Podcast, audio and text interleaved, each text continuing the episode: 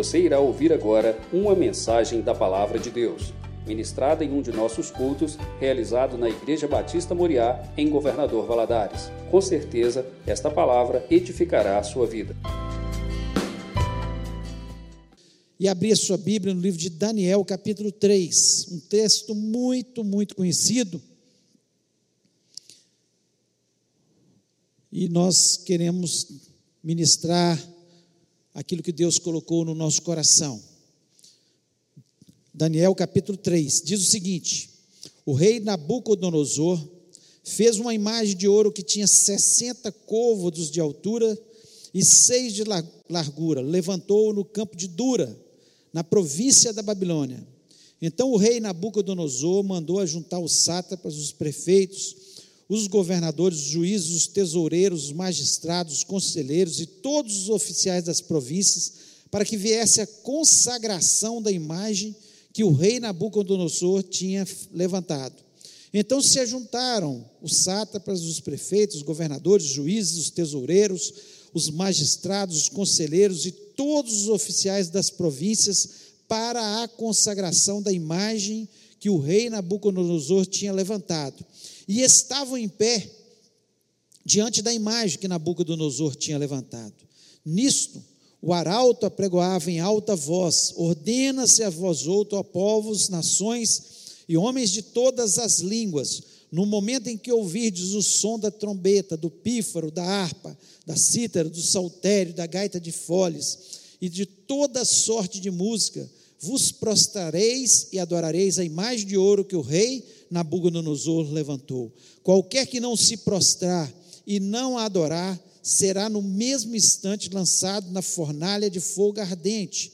Portanto, quando todos os povos ouviram o som da trombeta, do pífaro, da harpa, da cítara, do saltério, de toda sorte de música, se prostraram os povos, nações e homens de todas as línguas e adoraram a imagem de ouro que o rei Nabucodonosor tinha levantado. Ora, no mesmo instante se chegaram alguns homens caldeus e acusaram os judeus. Disseram ao rei Nabucodonosor: Ó rei, vive eternamente. Tu, ó rei, baixaste um decreto pelo qual todo homem que ouvisse o som da trombeta, do pífaro, da harpa, da cítara, do saltério, da gaita de foles e toda sorte de música se prostraria e adoraria a imagem de ouro. E qualquer que não se prostrasse e não adorasse seria lançado na fornalha de fogo ardente. Há uns homens judeus que tu constituíste sobre os negócios da província da Babilônia, Sadraque, Mesaque e Abidnego. Esses homens, ó rei, não fizeram caso de ti, a teus deuses não servem, nem adoram a imagem de ouro que levantaste. Então Nabucodonosor, irado e furioso, mandou chamar Sadraque, Mesaque e Abidnego e trouxeram esses homens perante o rei. Falou Nabucodonosor e lhes disse: É verdade, ó Sadraque, Mesaque e Abidnego, que vós não servis a meus deuses, nem adorais a imagem de ouro que levantei? Agora, pois, estáis dispostos, e quando ouvirdes o som da trombeta, do pífaro, da cítara, da harpa, do saltério, da gaita de foles, prostrai-vos e adorai a imagem que fiz. Porém, se não a adorardes, sereis no mesmo instante lançados na fornalha de fogo ardente, e quem é o Deus que vos poderá livrar das minhas mãos? Responderam Sadraque, Mesaque e Abidnego ao rei: Ó Nabucodonosor, quanto a isso não necessitamos de te responder. Se o nosso Deus a quem servimos quer livrar-nos, ele nos livrará da fornalha de fogo ardente e das tuas mãos, ó rei. Se não, fica sabendo, ó rei, que não serviremos a teus deuses, nem adoraremos a imagem de ouro que levantaste. Então Nabucodonosor se encheu de fúria e, transtornado o aspecto do seu rosto contra Sadraque, Mesaque e Abidnego, ordenou que se acendesse a fornalha sete vezes mais do que se costumava. Ordenou aos homens mais poderosos que estavam no seu exército que atassem a Sadraque, Mesaque e Abidnego e os lançassem na fornalha de fogo ardente. Então esses homens foram atados com seus mantos, suas túnicas e chapéus, e suas outras roupas e foram lançados na fornalha sobremaneira acesa, porque a palavra do rei era urgente e a fornalha estava sobremaneira acesa, as chamas do fogo mataram os homens que lançaram de cima para dentro a Sadraque, Mesaque e Abidnego. Esses três homens, Sadraque, Mesaque e Abidnego, caíram atados dentro da fornalha sobremaneira acesa. Então o rei Nabucodonosor se espantou e se levantou depressa e disse aos seus conselheiros: Não lançamos nós três homens atados do fogo? Responderam ao rei: É verdade, ó rei. Tornou ele e disse: Eu, porém, vejo quatro homens soltos que andam passeando dentro do fogo, sem dano algum. E o aspecto do quarto é semelhante a um filho dos deuses. Então se chegou Nabucodonosor à porta da fornalha, sobremaneira acesa, falou e disse: Sadraque, Mesaque e Abednego, servos do Deus Altíssimo, saí e vinde. Então Sadraque, Mesaque e Abednego saíram do meio do fogo, ajuntaram os sátrapas, os perfeitos, os governadores e conselheiros do rei, e viram que o fogo não teve poder algum sobre os corpos desses homens, nem foram chamuscados os cabelos da sua cabeça, nem os seus mantos se mudaram, nem chama, nem cheiro de fogo passara sobre eles. Falou Nabucodonosor e disse: Bendito seja o Deus de Sadraque, Mesaque e Abednego, que enviou o seu anjo e livrou os seus servos que confiaram nele. Pois, em, porém, pois não quiseram cumprir a palavra do rei, do rei preferindo entregar o seu corpo a servirem e adorarem a qualquer outro Deus senão ao seu Deus. Portanto, faça um decreto pelo qual todo povo, nação e língua que disser blasfêmia contra o Deus de Sadraque, Mesaque e Abidnego seja despedaçado e as suas casas sejam feitos em monturo, porque não há outro Deus que possa livrar como este. Então o rei fez prosperar a Sadraque, Mesaque e Abidnego na província da Babilônia. Feche os olhos, oremos. Pai, nós louvamos teu nome, te, te agradecemos, ó Pai, pela tua palavra. Senhor, é uma palavra tão clara, tão linda. Senhor, de um livramento tão espetacular. Ó Deus, te chama tanta nossa atenção. Senhor, e nós pedimos agora que o Senhor venha falar ao nosso coração, que o Senhor venha transformar essa palavra, Senhor, em vida em cada um de nós. Ó Deus, que o Senhor esteja, Senhor, neste momento, dando inteligência ao teu povo para que tenha entendimento daquilo que o Senhor quer falar. Me dá graça, me sabedoria, inteligência, unção, para que, a, Senhor, eu possa falar aquilo que apenas aquilo que tu queres que eu fale, ó Pai. Em nome de Jesus, eu repreendo deste ambiente, de todos os lugares que estiverem nos ouvindo, todo espírito maligno, todo espírito de confusão, de distração, nós repreendemos no nome de Jesus. Pedimos, ó Pai, que todas as mentes estejam cativas à mente de Jesus Cristo. Nós te pedimos isso e pedimos a tua bênção no nome do Senhor Jesus. Amém. Você pode se sentar?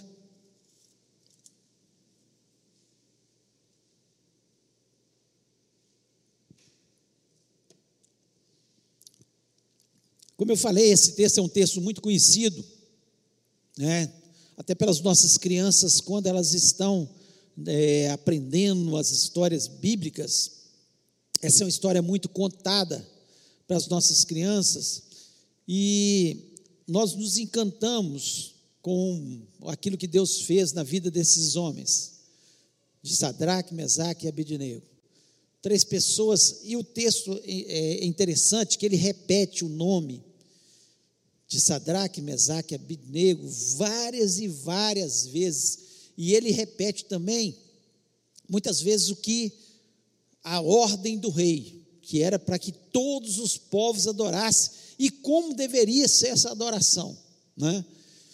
É, através dos instrumentos musicais sendo tocados, e de repente todos tinham que se dobrar diante de uma estátua de ouro que a palavra de Deus nos diz que tem, tinha cerca de 60 côvados de altura e seis é, e também 3 metros de largura. 30 metros de altura e 3 metros, para ficar mais fácil, 3 metros de largura. É uma estátua enorme. Você imagina bem essa estátua, o tamanho dela, de ouro. De ouro, toda de ouro. E nós é, só de imaginar, não é? Você pensa bem o preço de uma grama de ouro. Muitos aqui sabem, mais ou menos em torno de 280 reais uma grama. Essa estátua toda de ouro, a riqueza que era, a riqueza que Nabucodonosor tinha, o tanto de ouro que ele tinha, e ele quis construir essa estátua de ouro. No capítulo 2, quando nós vemos no capítulo 2, ele teve um sonho, e Daniel revela esse sonho, uma grande estátua, que tinha uma cabeça de ouro, tinha os peitos e os braços de prata, o ventre e as coxas de bronze, as pernas de ferro e os pés meio ferro, meio barro. Representando, Daniel revela para ele que eram os reinos que viriam depois dele. Ele era a cabeça de ouro, um grande rei que dominava todo mundo, e depois cada um dos reinos, os medos persas, depois os gregos, os romanos e o último reino, que será o reino do anticristo, representando o anticristo que Jesus Cristo vai esmagar, vai por uma vez por toda dominar a terra quando ele vier na sua segunda vinda. Então, Deus revela para ele essa estátua. O que, que significado? Então, Nabucodonosor, na sua ânsia de, do seu poder, e na ânsia de continuar o seu reinado, ele faz uma estátua toda de ouro. Nada de prata, nada de bronze, nada de ferro. Ele fala: não, vou fazer uma toda de ouro, que aí o meu reinado, ou seja, ele pensou: meus filhos vão continuar. Tamanho o orgulho, o poderio que Nabucodonosor tinha.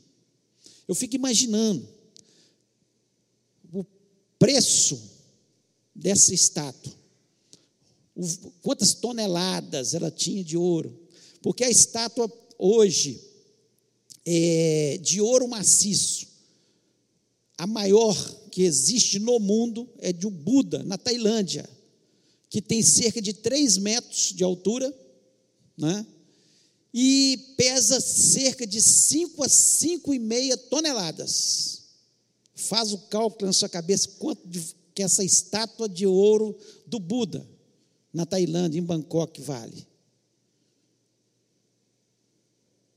O povo fez essa estátua para o Buda, como outras estátuas, a, a de esmeralda, a do Buda deitado, tantas, tantas estátuas. Só na Tailândia tem cerca de 3 mil templos budistas, um país totalmente budista, né? E a cultura toda baseada no budismo. Mas o interessante é que lá quem visita tem a oportunidade de ver o local onde estão as cinzas do Buda. E quando a gente vai em Jerusalém e nós vamos ao templo, ao túmulo de Jesus, lá não tem cinzas, porque Jesus ressuscitou. Isso é que é interessante. Eles podem fazer estátuas, mas o Deus deles não é vivo. O Deus dele não ouve, o Deus dele não estende as mãos o Deus dele não livra como o nosso Deus, como livrou Sadraque, Mesaque e Abidnego. Então, nós temos o privilégio de ter um Deus tão grande, tão poderoso como o nosso Deus. E nós vemos aqui que quando ele dá a ordem para que esses homens se dobrassem, e eles não se dobraram. Eles falam, olha Deus, ó Nabucodonosor, se Deus quiser nos livrar, Ele nos livra. Mas se Ele não nos livrar, nós sabemos quem é o nosso Deus. Nós sabemos, Ele vai continuar sendo Deus. Se Ele cura, Ele é Deus. Se Ele não cura, Ele continua sendo Deus. Se Ele dá o livramento, quantos de nós que passamos pela fornalha, alguns passaram aqui pela fornalha do Covid, situação difícil, situação que alguns ficaram mais graves, em dificuldade, né? e que foi uma fornalha. Deus livrou, outros Deus não quis livrar, porque Deus é Deus, Ele livra quando Ele quer, Ele não livra. Podia ter livrado, Ele continuaria, Ele é Deus. Se Ele não tivesse livrado, continuaria sendo Deus, não ia mudar a história do nosso Deus. Mas com isso foi dada a ordem para que eles fossem lançados na fornalha ardente. E eles tiveram uma experiência maravilhosa, uma experiência de um encontro com Deus. E esse é o tema da minha mensagem nessa noite. Como eu posso ter um encontro com Deus? Como, como ter um encontro com Deus? Como eu vou ter um encontro com Deus? E às vezes a gente tem que passar por uma situação difícil para ter um encontro que seja tão marcante quanto Sadraque, Mesaque e Abidnego. Mas aqui nós vemos algumas características de como ter um encontro com Deus. E eu queria nessa noite falar sobre isso. Porque é muito bom falar de conquista, de vitória, dos milagres que Deus faz. Mas não tem coisa mais especial do que ter Deus na nossa vida, de ter encontros frequentes com o nosso Deus. Não há nada melhor. Porque tudo, todas as vitórias que você tiver nessa vida, elas vão passar. O que, que aconteceu com Sadraque, Mesaque e Abidnego mais tarde? Eles morreram. Não sabemos de quê. A história não nos conta, mas talvez foram de outras enfermidades, ou talvez foram mortos, a gente não sabe, mas um dia eles morreram também, como todos nós vamos passar. Mas coisa boa é ter um encontro com Deus. E o primeiro encontro, é claro, é quando nós entregamos o nosso coração a Jesus Cristo, reconhecendo Ele como Senhor e Salvador da nossa vida. Talvez você nunca tenha tomado essa decisão na sua vida, de entregar seu coração a Jesus Cristo, reconhecendo Ele como o seu único e verdadeiro Salvador. Você que nos ouve. Então, essa talvez seja uma noite de você ter um encontro com Jesus. O maior de todos os encontros, o encontro que marca a nossa vida, a nossa história, o nosso início de caminhada com Deus. Porque ter um encontro com Jesus, como um dia eu tive, e entreguei meu coração. Ele foi o, o início de um encontro com Deus, que não vai parar, que continua. Quantas experiências, quantas coisas maravilhosas eu pude viver com Deus, e viverei ainda, e viverei na eternidade com Ele. Mas enquanto nós estamos aqui, que características nós temos que ter para ter um encontro com Deus. E eu quero falar sobre isso nessa noite. E o primeiro deles é fidelidade. Fidelidade. Aqui no versículo 17, e eu queria repetir, diz o seguinte: Eis que o nosso Deus a quem nós servimos é que pode nos livrar. Ele nos livrará do forno de fogo ardente da tua mão, rei. E se não, fica sabendo, ó rei, que não serviremos a teus deuses, nem adoraremos a estátua de ouro que levantaste. Olha que fidelidade desses homens. E a fidelidade deles não começou aqui, não. A fidelidade começou lá no capítulo 1, quando nós lemos que quando Daniel, ele resolveu no seu coração não se contaminar com as iguarias do, do rei, chamou seus amigos, esses amigos, e, e eles, eles puderam orar juntos, e eles foram provados juntos, e ali eles já começam ainda jovens, né? antes de estar assumindo cargos no governo, já ser fiéis a Deus, fidelidade a Deus. A fidelidade a Deus pode fazer que a gente perca emprego. Eu sei que muita gente já perdeu emprego por ser fiel a Deus. A fidelidade a Deus faz que a gente perca amigos. Lá do mundo. Você estava no mundo. E você tinha alguns amigos. E você se converteu. E muitos deles viraram as costas. Agora é, agora é crente. Agora é evangélico. Agora não senta mais na roda dos escarnecedores como sentava. Porque o crente de verdade ele faz isso, é fidelidade a Deus. E alguns, como Sadraque, Mesaque e Abnego até perdem a sua vida, como nós sabemos que muita gente, nesse momento que nós estamos aqui pregando, talvez estão sendo sacrificados por servir a Jesus. Por dizer como Sadraque, Mesaque e Abednego, olha, fica sabendo, ó rei, ó governador, ó ditador, seja quem for, fica sabendo que nós não vamos deixar de adorar o nosso Deus e não prostraremos diante dos seus deuses. Fidelidade a Deus não pode ser meio a meio, porque a palavra de Deus nos diz que amizade com o mundo é inimizade com Deus. Quem quer ser amigo de Deus, e aí você ganha o melhor dos presentes quando você é fiel a Deus. Você ganha um grande amigo, que é Jesus Cristo.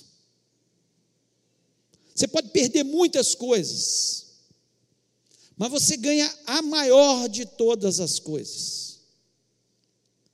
Fidelidade é o que nós vemos na vida desses três homens de Deus. Jó, mesmo depois de perder todas as coisas, perdeu seus filhos, perdeu seus bens, ele continuou fiel a Deus, ele continuou louvando a Deus, ele não se afastou de Deus, ele não virou as costas para Deus, pelo contrário, lá no capítulo 42, versículo 5, ele diz o seguinte: Antes eu te conhecia de ouvir falar, mas agora meus olhos te veem. A fidelidade dele fez com que ele tivesse um encontro maior com Deus, assim como Sadraque, Mesaque e Abidnego. Nós queremos muitas vezes ter encontros com Deus, mas nós somos muitas vezes infiéis nas nossas atitudes, nas nossas amizades, em tantas coisas ao nosso Deus, nós deixamos de ser fiéis. Então, toda e qualquer situação que Deus quer da nossa vida é toda e qualquer situação fidelidade. É impossível ter encontros com Deus. Talvez você tenha, faça essa oração. Deus queria ter um encontro com o Senhor, ver uma experiência como essa. Ah, queria ter uma experiência maravilhosa como essa, de, do, do anjo do Senhor, que, ou seja, Jesus está andando comigo o tempo todo. Mas cadê a fidelidade? É impossível ter encontros com Deus se não houver fidelidade. A fidelidade a Deus é fazer como José, que disse não ao prazer. Quando a mulher de Potifar o seduz e quer ter relações sexuais com ele, ele fala: Não posso, isso vai contra as leis do meu Deus. Ele não fez isso por causa de apenas por causa de Potifar. Poderia ficar escondido ali, um prazer. Mas ele fez porque ele sabia que Potifar podia não descobrir, mas Deus que vê todos os nossos atos estava vendo. E ele vê a nossa fidelidade. A nossa fidelidade a Deus está quando nós obedecemos a Sua palavra.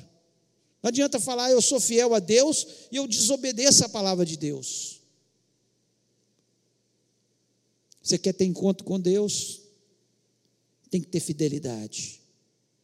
A fidelidade a Deus é dizer como Josué, depois de conquistar a terra prometida, ele chega para o povo, um povo que estava certamente, alguns já começando a se misturar com o povo daquela terra, porque eles não expulsaram todo o povo da terra, começaram a se misturar, e é assim que muitas vezes nós fazemos, nós nos misturamos, não há diferença entre nós e aqueles que não servem a Deus. Não estou falando que nós temos que sair do mundo, não estou falando que nós não temos que relacionar com as pessoas.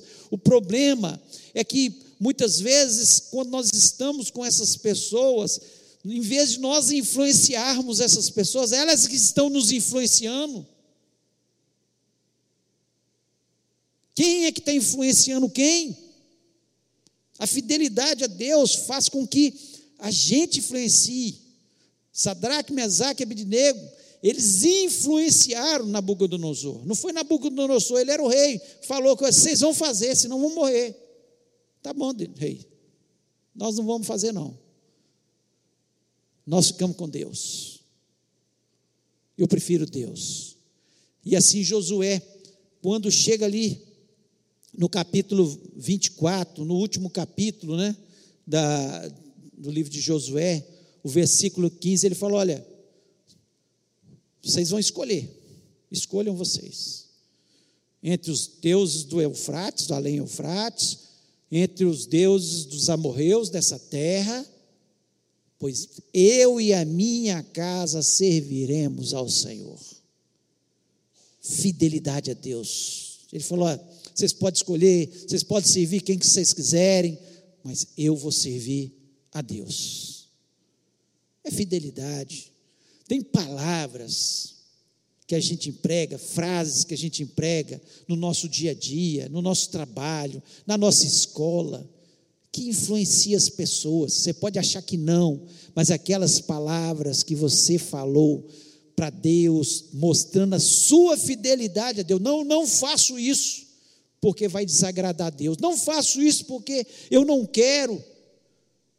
Não quero de forma nenhuma que meu Deus fique triste comigo. Essa é a verdade.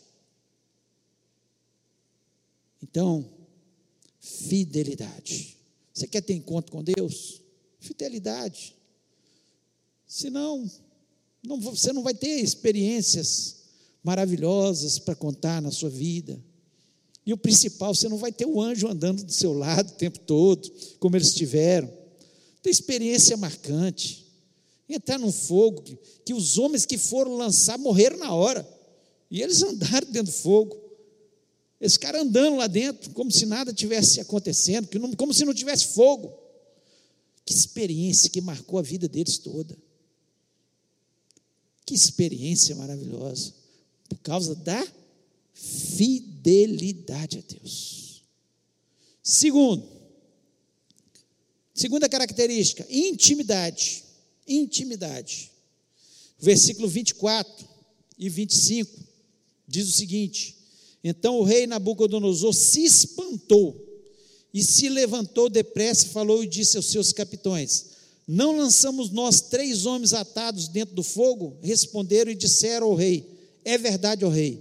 Respondeu e disse: Eu, porém, vejo quatro homens soltos que andam passeando dentro do fogo, e nada há de lesão neles, e o aspecto do quarto homem é semelhante ao filho dos deuses. Você quer que as pessoas percebam que Deus está do seu lado,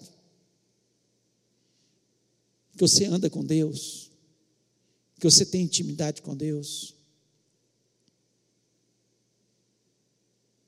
Tem que ser característica da gente. Como é que a gente adquire intimidade com Deus? É impossível sem você dobrar os seus joelhos, orar diante de Deus, de você querer Deus o tempo todo do seu lado você acordar e já conversar com Deus. Tem um livro que chama Bom Dia Espírito Santo, é muito interessante. Você conversar com Jesus o tempo todo, com Deus, pedir o Espírito Santo para te ajudar nas suas fraquezas, naquilo que você for fazer naquele dia. Intimidade com Deus. Nós precisamos de ter intimidade. Eles tiveram intimidade ali no, no fogo de uma forma intensa, porque eles tiveram uma experiência tão marcante que o anjo do Senhor, a ponto de Nabucodonosor falou: para, o aspecto dele é como o filho dos deuses, devia estar radiante, bonito, com esplendor, intimidade. Mas a gente começa a intimidade não é só no momento que você está na provação, não. Você, você começa a sua intimidade com Deus, é antes. Porque quando vier a provação, você tem certeza que o anjo está do seu lado, que ele vai te ajudar, que vai trazer o livramento para você. Você tem convicção que você não está sozinho. É isso é importante. Lá no livro de Êxodo, capítulo 33, versículo 11, a princípio diz o seguinte: E falava o Senhor a Moisés face a face, como qualquer fala com seu amigo. Depois tornava ao arraial, mas o moço Josué, filho de Num, seu servidor, nunca se apartava do meio da tenda. Deus falava face a face com Moisés, a intimidade. E Josué, vendo, vendo aquilo, também falava: Olha, eu não vou sair daqui. Eu não vou sair de perto. Eu quero também ter intimidade com Deus. Tanto é que ele passou, depois que Moisés morreu, a ter intimidade com Deus. E ter experiências com Deus, ver os livramentos de Deus, ver Deus orientando a sua vida, as suas guerras. Tudo o que ele fazia era orientado pelo Senhor, era intimidade. E o versículo 14 e o 15 desse mesmo capítulo, do 33, Êxodo 33, diz, diz o seguinte: Disse, pois, irá a minha presença contigo para te fazer descansar. Então disse: Se a tua presença não for conosco, não nos faça subir daqui. Deus fala com ele: ó, a minha presença vai com você para te fazer descansar. Quem anda com Deus, anda mais descansado. Porque ele sabe que Deus está à frente dele, que Deus luta suas lutas. Ele tem intimidade, ele conversa com Deus, ele ora e fala com Deus e pede e sabe que se Deus não responder, porque não era o melhor para ele, mas ele sabe que Deus está ouvindo, é intimidade com Deus. Nós precisamos ter intimidade com Deus. E ele falou: se a tua presença não for, eu não saio daqui. Eu não quero ficar sem a tua presença, Deus. Eu quero contato com o Senhor tempo todo. Se o senhor falar que não vai comigo, estou fora dessa jornada. Eu não quero. Não quero andar nesse mundo sem Deus, de forma nenhuma. Coisa boa, o que me traz descanso para minha alma é eu saber que Deus está comigo o tempo todo, que Ele anda comigo, que quando eu vou fazer as coisas eu peço, Senhor, abençoa, ele está comigo, está ouvindo ali minha oração. Nós precisamos ter intimidade com Deus. Quantas vezes na semana você dobra os seus joelhos para orar? Estou falando aqui, ó, na semana. Deveríamos todo tempo estar tá orando, clamando, conversando com Deus, pedindo orientação a Deus. Assim como Moisés fazia. A palavra de Deus nos diz isso, que Deus falava com ele essa forma de falar face a face, é que Deus ele falava com Deus, Deus respondia, orientava, faz isso, Moisés, faz aquilo. Como é que eu vou fazer esse tabernáculo, Deus?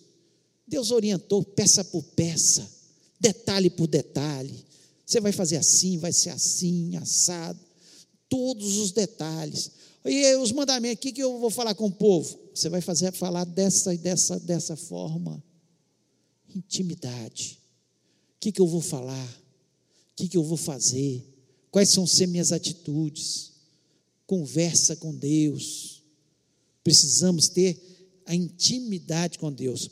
Lá no livro de Gênesis, capítulo 6, versículo 24, diz o seguinte: E andou Enoque com Deus e não se viu mais, porque Deus para si o tomou. Enoque, a palavra de Deus nos diz que ele andou tanto com Deus, tinha tanta intimidade com Deus, que Deus falou com ele: Olha, você não serve mais para esse mundo, vou te tomar, vou te levar. E levou. Intimidade com Deus. Precisamos ter intimidade. Às vezes a gente fica nesse mundo e fala: esse mundo está perdido, esse mundo não tem solução, esse mundo colocamos defeito em tudo. Mas nós podemos ser diferentes. Nós podemos andar com Deus. Nós podemos ter mais intimidade. E aqui eu falo para mim também. Quando estava pensando nesse texto, especialmente de Enoque aqui, eu fiquei pensando, meu Deus, andava tanto com o Senhor, que o Senhor tomou. Como nós estamos, às vezes, tão longe, tão atarefados, tão cheios de preocupações nas nossas cabeças, tão com tanta coisa que nós esquecemos que o principal é a nossa intimidade com Deus. Intimidade com Deus. O Salmo 25, 14 diz que o segredo do Senhor é para os que o temem, e ele lhes fará saber o seu conserto. O segredo do Senhor é para quem teme. Deus quer ter intimidade. Quando a gente conta segredo para alguém, vou te contar um segredo. É porque a gente tem intimidade com aquela pessoa. O segredo do Senhor é para que os temem. Deus quer contar segredo para você. A palavra do, do Senhor nos fala que, que Deus tem coisas profundas e ocultas que Ele quer revelar para a gente que nós não sabemos. Ou seja, Deus quer ter intimidade com o homem. Nós é que nos afastamos de Deus. A palavra de Deus lá em, nos diz lá em Gênesis que todos os dias, na viração do dia, Deus ia conversar com Adão e Eva. Ele conversava, falava, orientava, instruía. E é assim que Deus quer fazer com a gente. Mas nós, muitas vezes, tomamos a rédea da nossa vida e falamos: eu vou fazer o que eu quero, eu sou dono da minha vida. Sendo que Deus sabe o que é melhor para a gente. Então, tenha intimidade com Deus e você vai ver a diferença. E os, o Salmo 24, versículo 3 a 5 diz o seguinte: Quem subirá ao monte do Senhor, ou quem estará no seu santo lugar? Quem, quem vai ter intimidade com Deus? Em outras palavras, Está dizendo isso. Quem vai ter intimidade com Deus? Aquele que é limpo de mãos, puro de coração, que não se entrega a sua alma à vaidade, nem jura enganosamente. Esse receberá a bênção do Senhor e a justiça do Deus da salvação. Vale a pena ter intimidade com Deus. Sobe no, no Monte Santo do Senhor, com mãos limpas, coração puro, sem enganos, falando a verdade o tempo todo e a bênção de Deus virá sobre a sua vida. É isso. E para nós terminarmos, uma última característica dos encontros com Deus, que eles são marcados por milagres. Os encontros com Deus são marcados por milagres. Nós queremos milagres sem encontros com Deus. Mas os encontros com Deus, eles são marcados por milagres. O versículo 27 diz o seguinte: E ajuntaram os sátrapas, os prefeitos, os presidentes, os capitães, capitães do rei, contemplando esses homens, e viram que o fogo não tinha poder algum sobre os seus corpos, nem um só cabelo da sua cabeça se tinha queimado, nem as suas capas se mudaram, nem cheiro de fogo tinha passado sobre eles. Não tinha nada sobre eles. Sabe a única coisa que foi queimado deles? As cordas que Nabucodonosor mandou colocar cordas neles e jogar no fogo. as cordas simbolizavam o que vinha do homem, de Nabucodonosor. E quando nós passamos pelos milagres, nós somos marcados por Deus. Muitas vezes as cordas que nos prendiam, elas se queimam. E nós saímos ainda mais abençoados por Deus. O encontro com Deus, ele é marcado por milagres.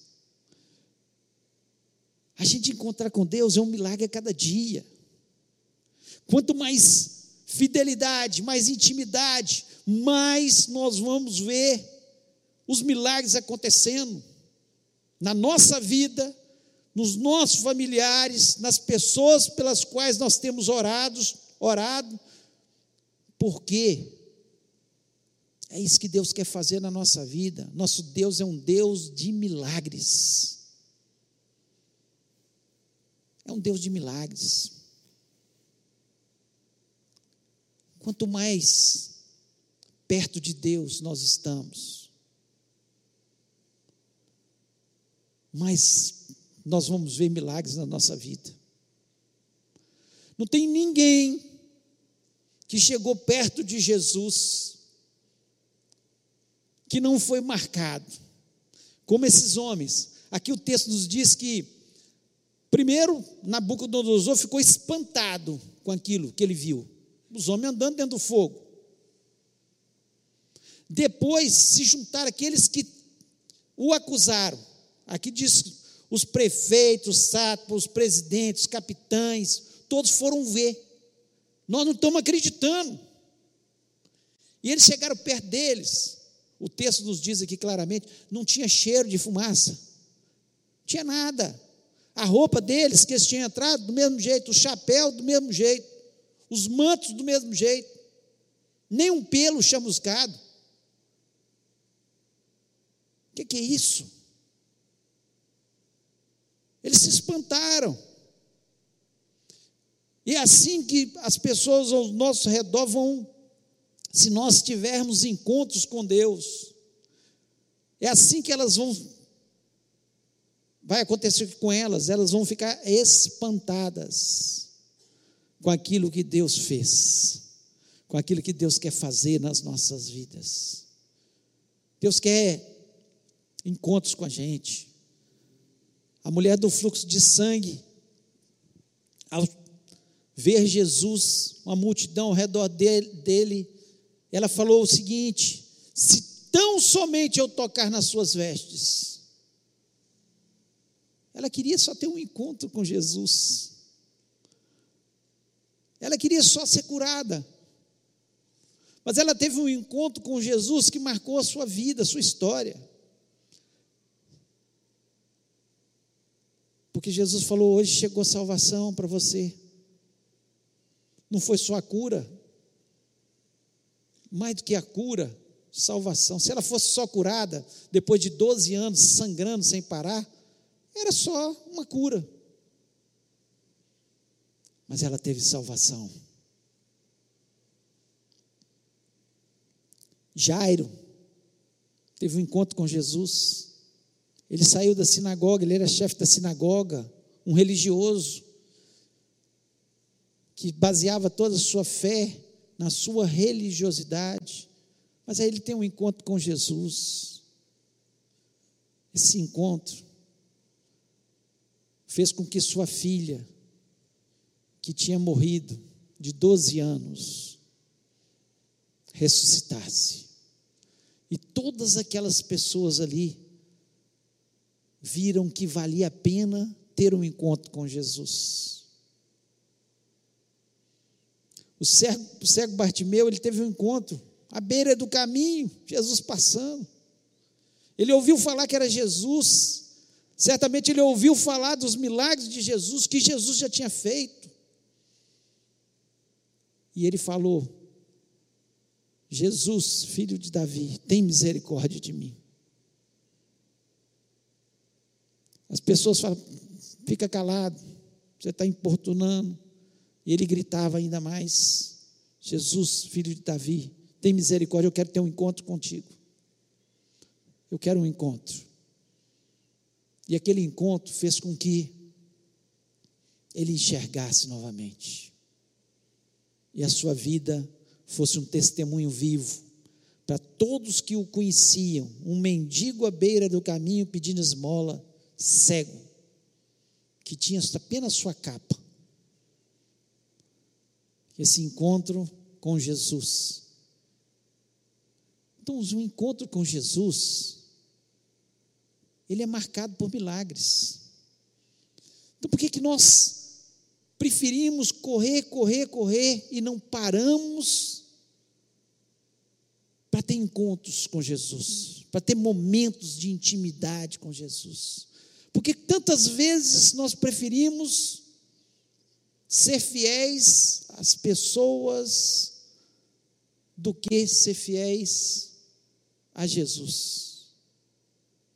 A dizer: olha, não importa, vou ser fiel, estou perdendo, vou perder por ser fiel a Deus, por cumprir a sua palavra, não tem problema não. Tem problema não. Eu sei quem é meu Deus. Ele pode me dar lá na frente, ele pode me livrar, ele pode fazer. Então, como ter um encontro com Deus? Fidelidade, intimidade e entender que depois que você tem intimidade e fidelidade, esses encontros serão sempre marcados por milagres. Talvez você esteja precisando de um milagre na sua vida. Talvez você esteja numa fornalha ardente, numa situação difícil. Eu quero te dizer, seja fiel, tenha intimidade. Você vai ver as coisas acontecendo.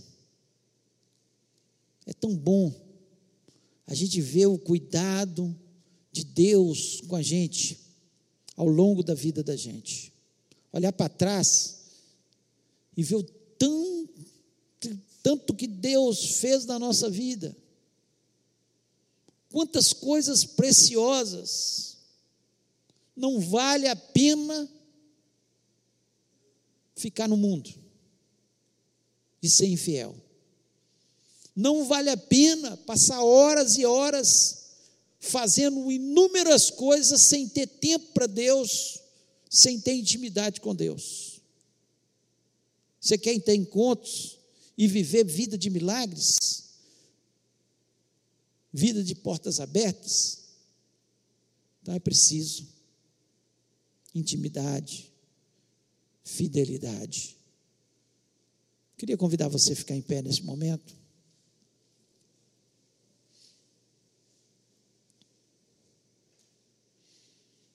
E eu queria te fazer um desafio. Com os olhos fechados, para você não ficar olhando para os lados, você prestar atenção, você pensar neste momento. Você tem sido fiel a Deus? Tem sido fiel a Deus? Se não, você quer ser fiel a Deus? Você quer mudar a sua história? Você tem tido intimidade com Deus? Tem tido tempo para Deus? Para ler a Bíblia, para orar, para consagrar a sua vida? Se não, você quer ter intimidade com Deus? Se sim, para essas duas perguntas, saiba que Deus pode fazer um milagre na sua vida. Deus pode tirar de qualquer fornalha. Deus pode marcar a sua história. Deus pode curar a sua vida. Deus pode transformar a sua situação. Se Deus falou o seu coração, você precisa de um milagre. Mas se você quer ser fiel, ter intimidade com Deus, eu queria que você colocasse a mão no seu coração e falasse: essa palavra é para mim. Em nome de Jesus, nós vamos orar. Nós vamos orar pela sua vida, pela minha vida. Eu quero ter mais intimidade com Deus. Eu quero ter mais encontros com Deus. Eu quero ter experiência com Deus. Eu quero viver momentos que eu possa olhar e falar: foi Deus, não tem outro jeito como Sadraque, Mesaque e Abednego, eles não tinham dúvida que foi Deus que fez, que Deus que teve contato com eles, que Deus que estava ali com eles, que foi Jesus. E nós vamos orar. Pai querido, nós louvamos, exaltamos o teu nome. Nós te agradecemos pela tua palavra, Deus, que é um desafio para a gente. Deus, eu sei que nesse mundo tão atribulado, cheio de obrigações, muitas vezes, Senhor, a gente cai na cilada do amigo, do, da pessoa, do patrão, Senhor, que quer que sejamos infiéis ao Senhor, como Nabucodonosor queria que aqueles homens fossem fiéis. Ó Deus, em nome de Jesus, dai-nos a fortaleza de dizer: olha, fica sabendo que eu posso perder, posso perder até a vida, posso perder o emprego, posso perder coisas materiais, mas eu não vou perder a minha fidelidade a Deus.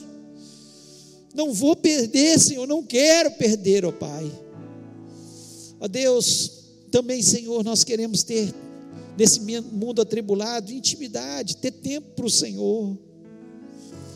Ó Deus, quão bom é saber e pedir que o Senhor vá conosco, ver como Moisés, o Senhor face a face, o Senhor nos orientando, nos dando a direção, o que fazer, onde ir, quais são as propostas, ó Pai, que devemos aceitar ou não aceitar, ó Deus.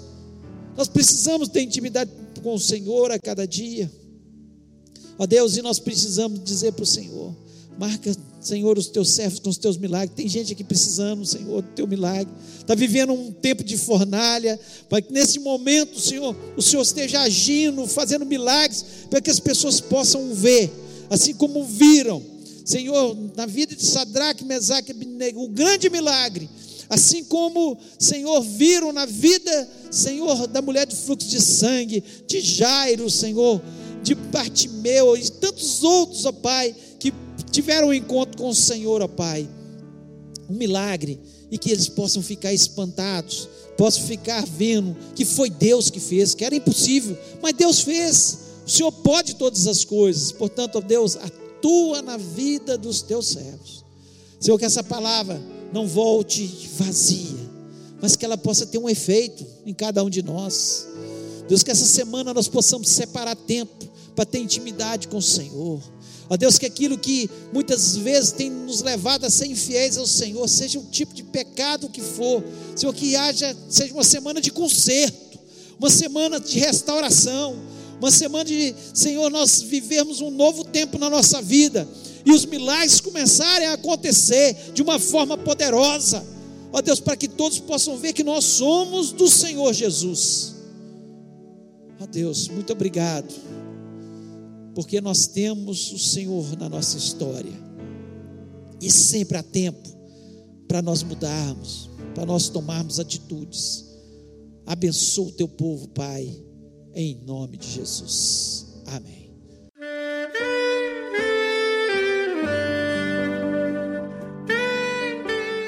Querido amigo, Deus se interessa por você. Ele conhece as circunstâncias atuais da sua vida. Não hesite em buscá-lo em Jeremias 33, versículo 3, ele nos diz: Clama a mim e responder-te-ei, e anunciar-te-ei coisas grandes e ocultas que não sabes. Esperamos que a mensagem ouvida tenha falado ao seu coração e que você e sua família sejam abençoados pelo Senhor Jesus.